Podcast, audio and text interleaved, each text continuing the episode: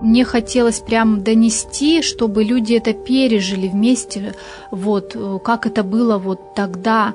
Это, ну, не просто какая-то вот история, да, одна из, она вот проникнута Божьим промыслом, это вот настолько очевидно. Нужно бросить все свои дела, которые у нас есть. Что мы текучка, сделали да, благополучно. Что мы сделали. И просто вырваться из суеты своей какой-то, из повседневности и маленечко взглянуть на то, как это делают другие люди, напитаться их духом. Кислород. Программа о жизни православной молодежи Новосибирска. Дышим полной грудью.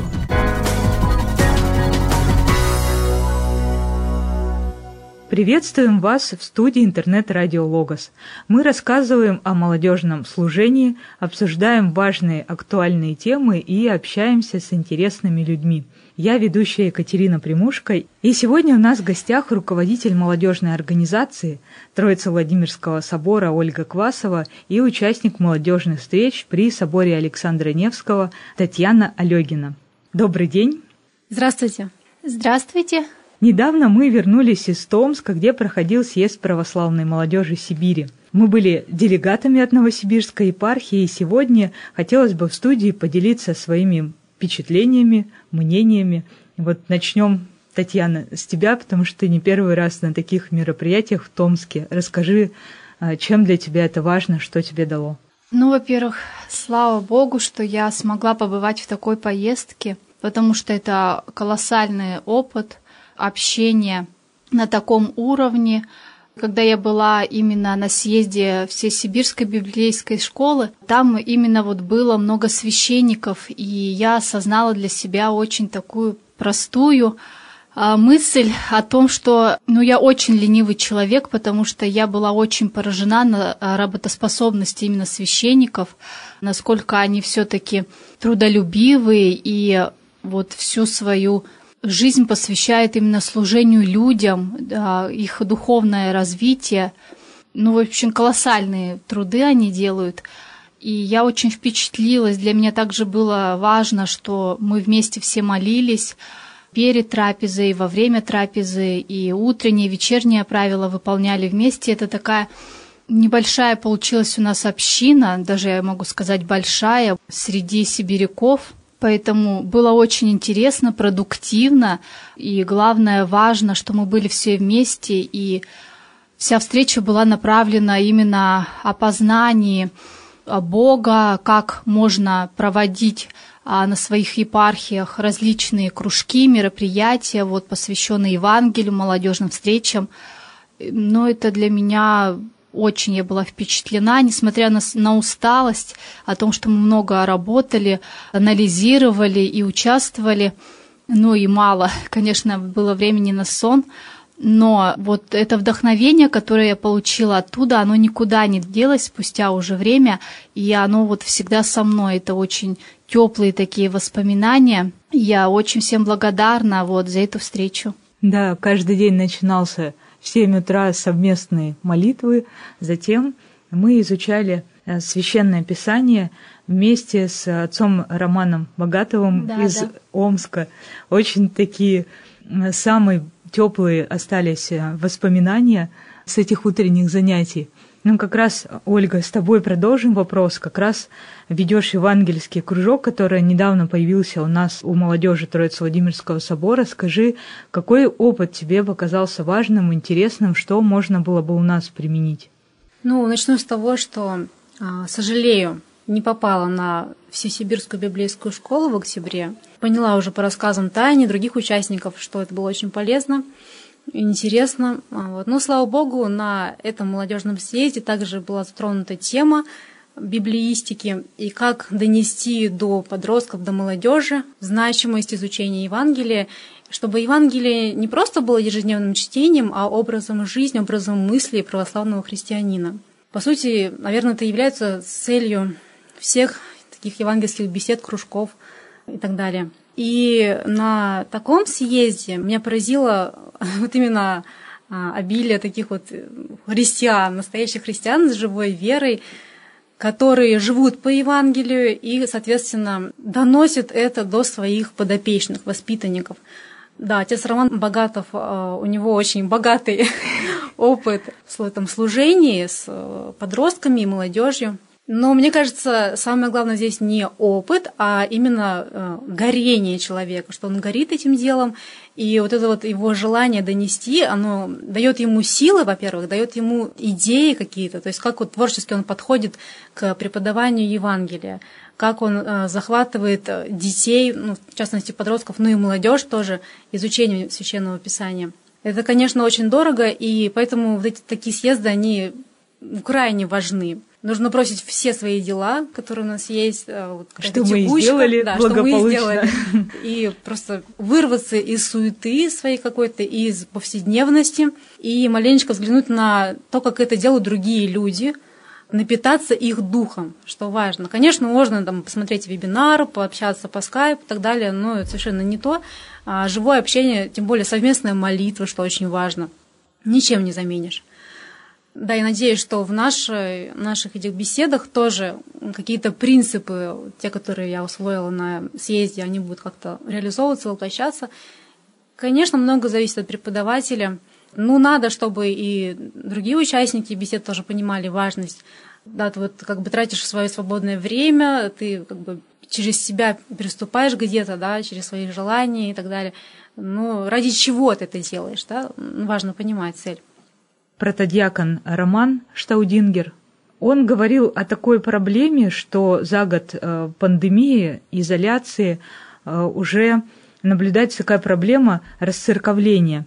Сложно было это, тоже нужно определенный труд какой-то понести, э, чтобы так осознанно дома смотреть трансляцию и молиться. Не просто смотреть, да, я, говорилось, лучше сказать слово молиться – при этом не отвлекаясь, и вот за год э, многие расцирковились. Но при этом он подчеркнул, что те, кто читал Евангелие, Священное Писание, они все в храме остались. Вот эта мысль, она вот мне прям так запала в душу.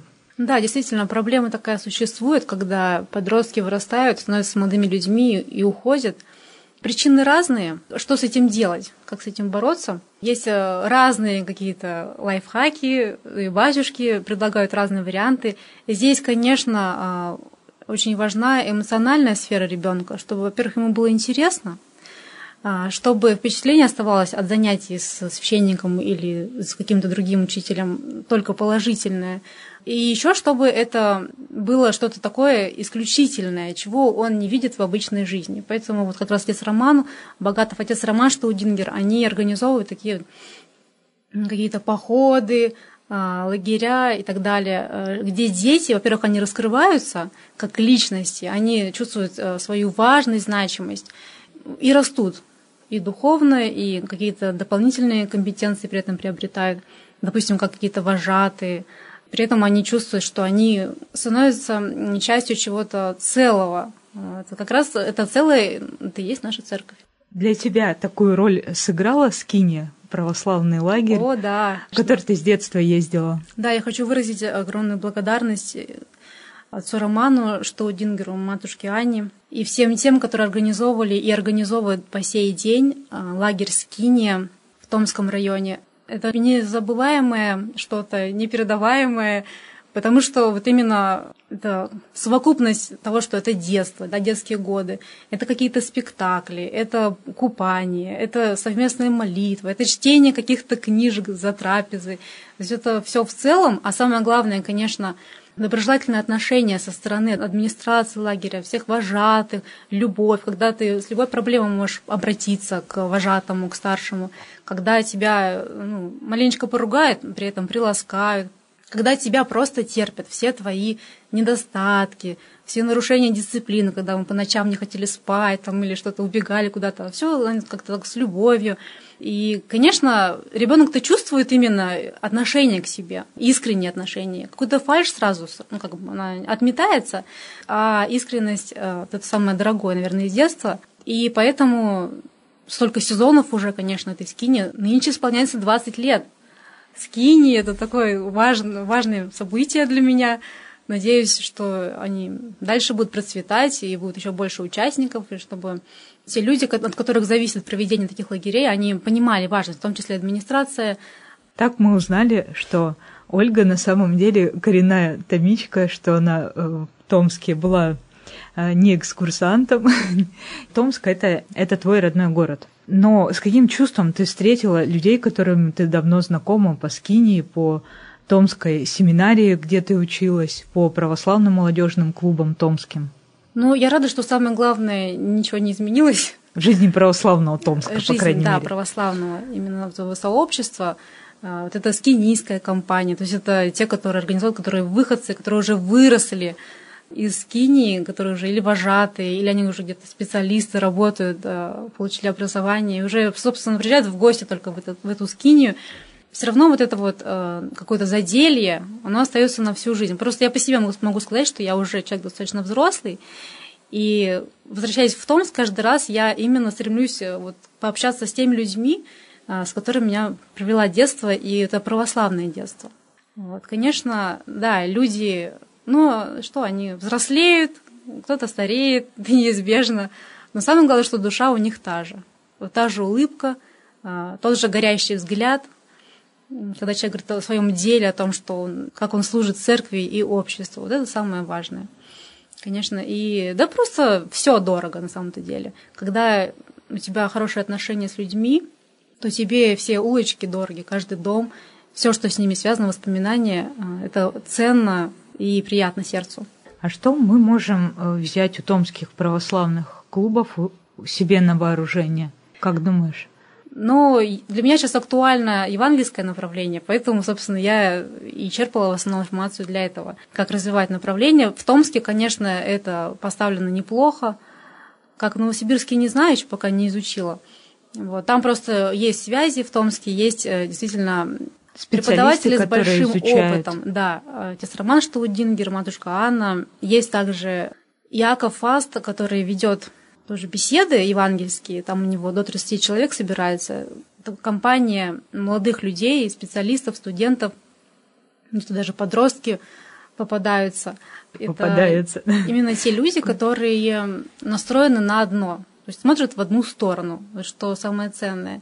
Они уже осознанно пришли к тому, что им надо изучать Писание вообще, в принципе, да, в частности, Евангелие, и что нужно делать это системно, э, что не нужно обращать внимание на то, что тебе лень, там, или ты устал, вот, и просто себя отрываешь от кровати, идешь, читаешь, что-то пишешь, ну, там, конечно, поставлено у них все более серьезно, то есть они готовятся, читают толкование, не только главу, готовят вопросы какие-то по этим толкованиям, и потом разбирают все вместе.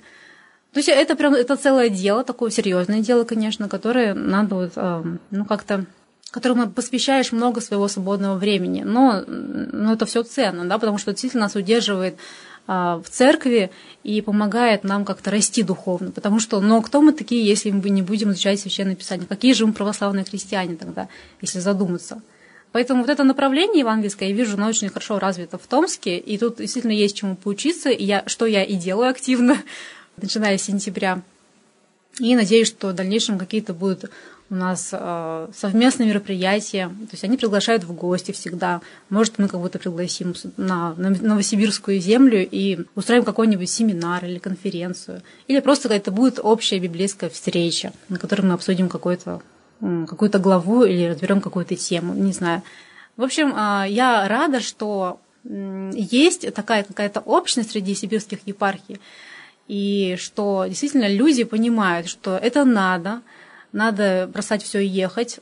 Во-первых. Во-вторых, надо других подвигать к этому. Опять же, вот священники, которые были, и руководители молодежи, они приехали в свои, в свои города, они маленечко этот огонек свой передадут да, другим, другие тоже зажгутся.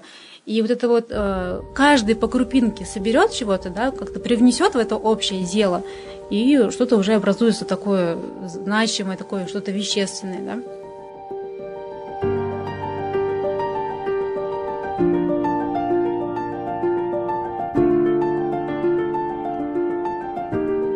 Еще мы участвовали в миссионерской литургии. Причем все мы втроем, из присутствующих, пели на клиросе. Татьяна, тоже расскажи, э, у тебя уже, судя по всему, был опыт пения на клиросе. Я не могу сказать, что у меня прям какой-то большой опыт пения на клиросе. Впервые я начала как-то вообще к этому делу привлекаться, это когда я была в городе Болотное, вот там я училась в колледже, и там есть как раз э, храм святителя Николая Чудотворца. А, ну и я люблю этот храм, я люблю это место, это для меня тоже родной, получается, как родной город, вот родные места. И там я частенько вот ходила на службу, и как-то батюшка меня, вот отец Сергей на исповеди попросил, чтобы я спела, нужна была помощь. Ну, я сказала, вы знаете, я никогда не пела, вот, но если благословить, я попробую. И, наверное, с тех пор я начала помаленьку как-то вовлекаться это все, и это оказалось для меня достаточно очень полезным и продуктивным.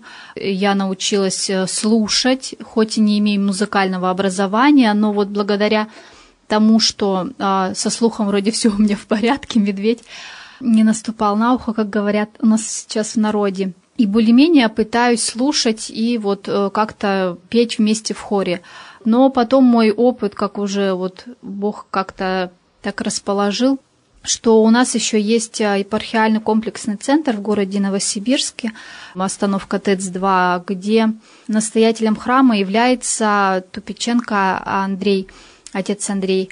И, руководитель вашей да, молодежи. Да, он, кстати, является руководителем нашего да, молодежного движения и является настоятелем именно храма Иоанна Шанхайского. И там вот матушка Мария, а, это матушка, жена Иерея Дмитрия, который раньше был настоятелем вот этого храма, и она сейчас нам помогает, вроде как организует вот именно клирос, и, э, ну, послушав меня, она тоже вот как-то пригласила меня спеть э, совместно. У нас, конечно, народу там немного, но вот кто был, конечно, мы пытались. И вот как-то вошло это, мне очень понравилось, мне очень приятно. Я люблю именно это направление, вот оно как-то тоже меня вдохновляет.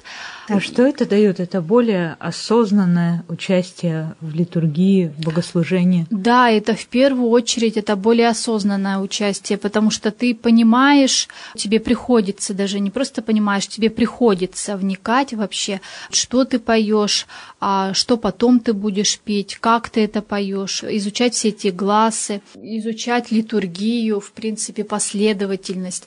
То есть это прям вот, э, ну, проникновение всей этой литургии, что, зачем и как. И это совместное именно пение, а, оно очень красивое и вдохновенное, и поэтому, ну, я думаю, вот должен каждый попробовать пережить этот опыт, потому что, ну, для меня это оказалось очень полезно, очень полезно, и именно, да, вот эту осознанность все-таки придает пение на клиросе. Молодежный хор есть и в соборе Александра Невского, и в Троице-Владимирском соборе. Это тоже нас роднит. Молодежный хор нашего собора, он также участвует в богослужениях и в самом соборе, и в сельских храмах. Такое миссионерское, можно сказать, служение, и, кроме того, на концертах, посвященных Дню Победы и другим знаменательным датам. И также на семинаре мы представляли проекты. Вот как раз если говорить о соборе Александра Невского в Новосибирском, то он вошел в молодежную паломническую карту и как раз представлял этот проект Татьяна и заняла второе место. Чем может быть этот собор интересен жителям других городов и нам, новосибирцам? Э, вообще я представляла, конечно, проект. Изначально у меня была идея такая. Представить э, проект нашего собора Александра Невского как такового, самого собора, рассказать его историю, о том, что у нас есть частица мощей, которые нам недавно как раз подарили.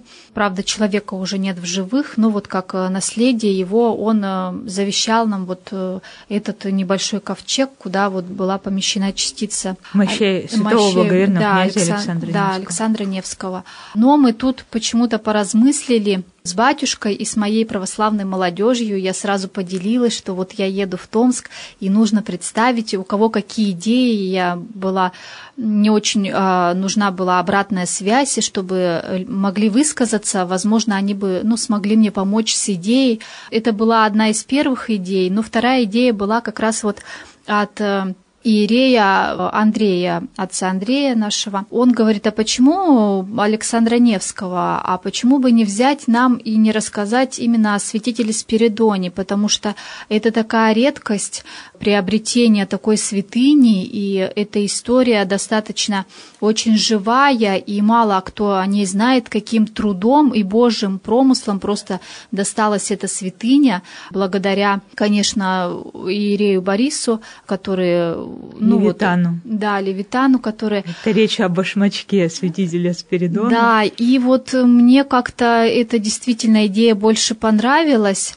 потому что, правда, мало кто знает, откуда и как попала эта святыня, и я, недолго думая, времени, конечно, было немного, я собрала информацию с первых уст у отца Бориса, а нашла фотографии, все это сделала, скомпоновала, как раз прочитала эту историю, я ей прониклась очень, и попыталась с Божьей помощью как-то донести до слушателей, чтобы люди знали, что какая это святыня, и вот что она у нас есть а такая а как в Новосибирске. произошло?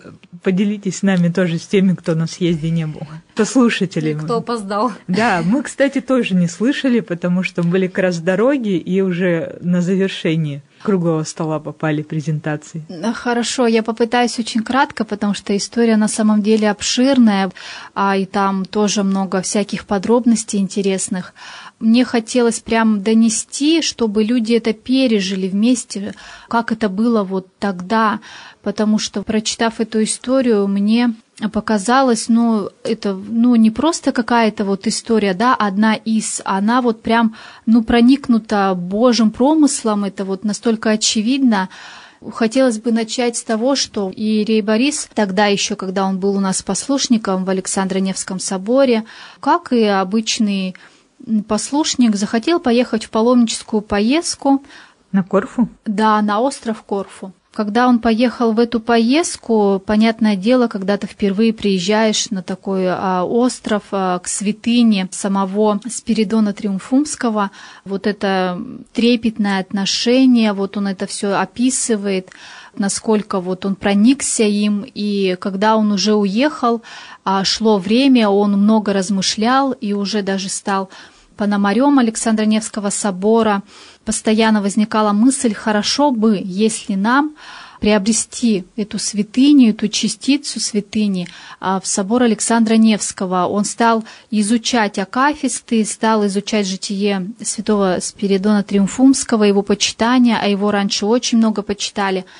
Да и сейчас, мне кажется, русских паломников достаточно. Да, конечно, достаточно. Ему показалось, что в Сибири это вот э, настолько все больше, раньше было это редко, а сейчас все больше привлекает, все больше людям интересно. И вот ему хотелось, чтобы именно вот в Сибири появилась эта святыня, что люди читали бы Акафист, вот прославляли Господа. И он подает такую идею э, митрополиту, нашему, и его благословляют. А, забыла сейчас вот а, еще одного священника, которого направляет вместе с ним, опять же, на этот остров. И они едут уже, как бы сказать, не совсем в паломническую поездку, а уже осознанно, в общем, за святыней. Когда они приехали, получается, не застали местного митрополита.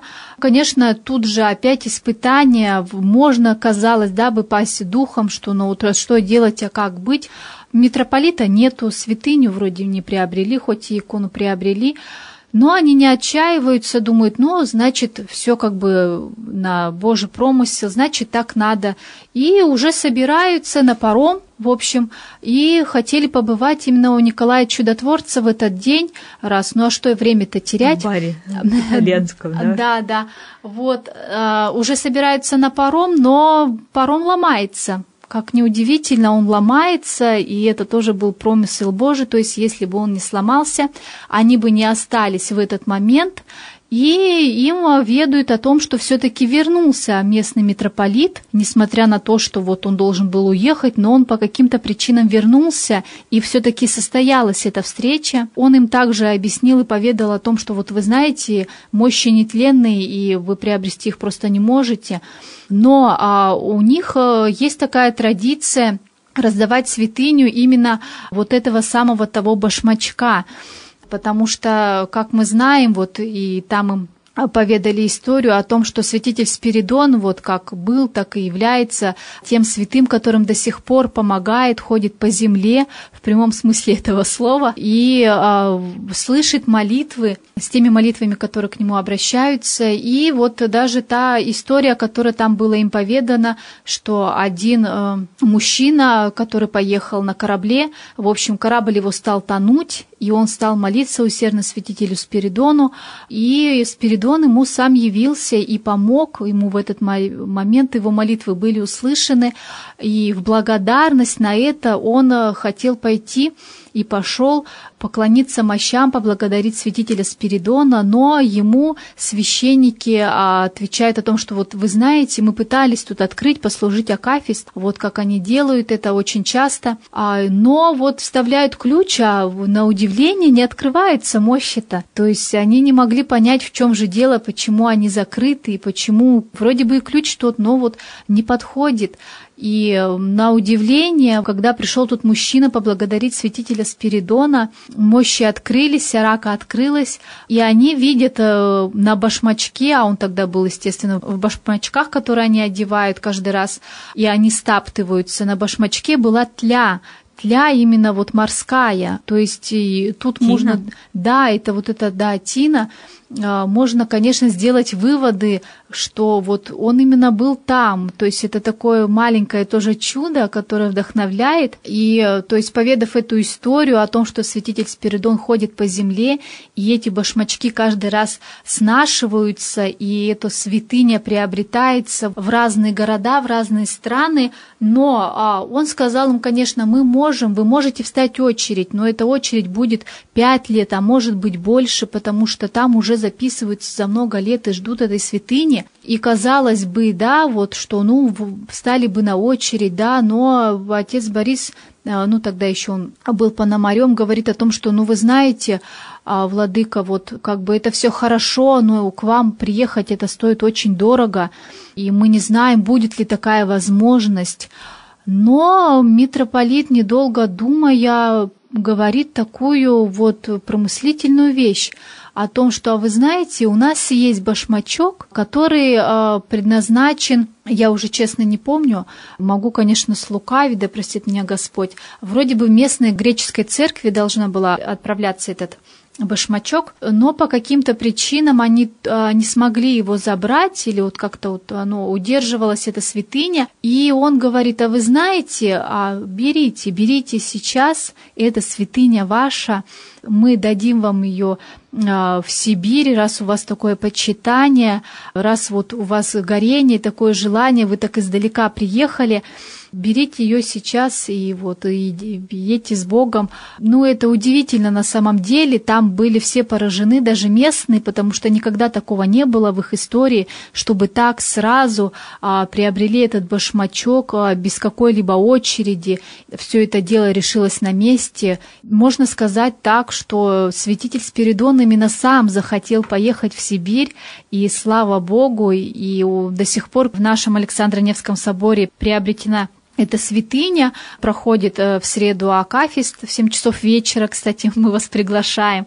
Один раз в год э, на память святителя Спиридония открывается, приложиться к башмачку, к святыне, помолиться и также вот еле помазанье происходит у нас. Поэтому вот такая история была поведана в городе Томске, и я ни капли не жалею, что именно все, так все образовалось, именно я об этой святыне рассказала, и вот что как-то Слава Богу, конечно, я даже и не думала о том, что будет какое-то место или что, но вот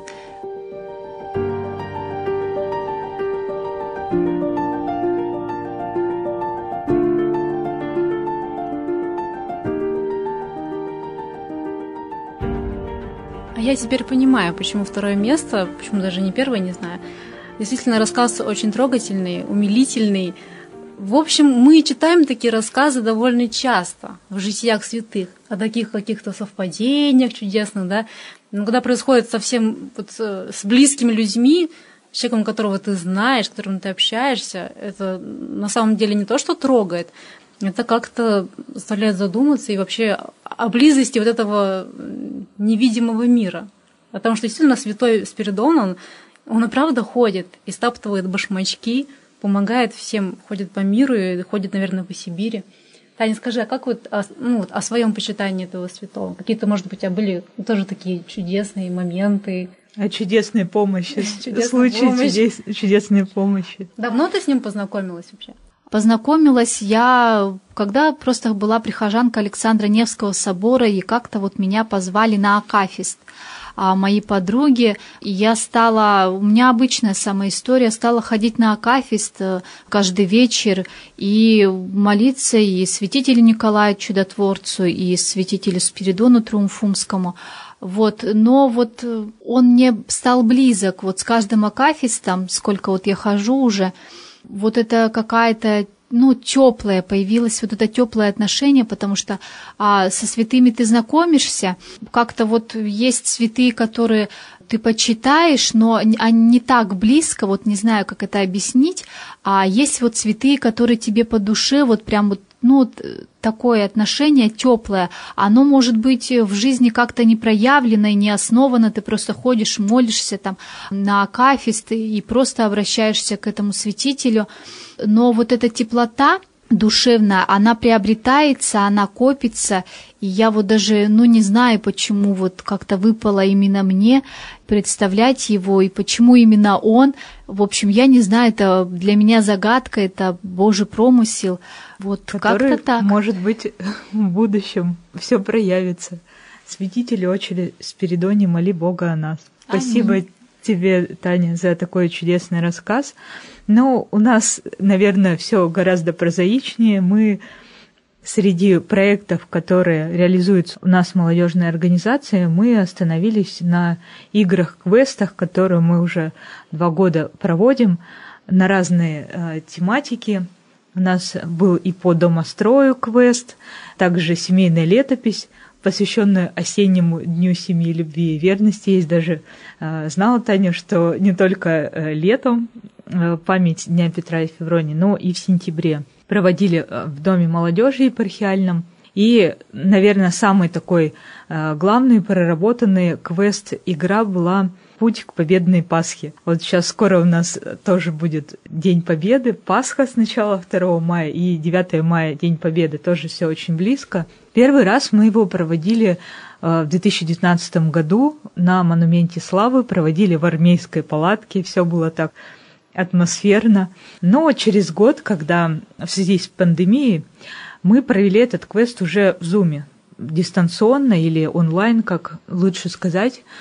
Но вопросы были примерно те же, но адаптированы к такой дистанционной форме. И несколько вопросов, несколько слайдов мы выбрали и показали на съезде, и что меня так приятно, ну, не удивило, я думаю, что, конечно, аудитория была подготовлена, но, э, тем не менее, я думала, что это все таки ближе новосибирцам, вот такие вопросы, да, и мне интересно было э, узнать именно томичи, кемеровчане, представители из других епархий, как они на эти будут реагировать вопросы о нашем, к примеру, земляке маршале авиации Александре Покрышкине, сразу практически ответили на вопрос. Тоже э, был вопрос э, по книге Валентина Бирюкова, а, точнее, он уже принял э, перед кончиной постриг с именем Иосиф, Иосиф Бирюков, и вопрос касался его книги «На земле мы только учимся жить», какой обед он вместе со своими однополчанами, товарищами,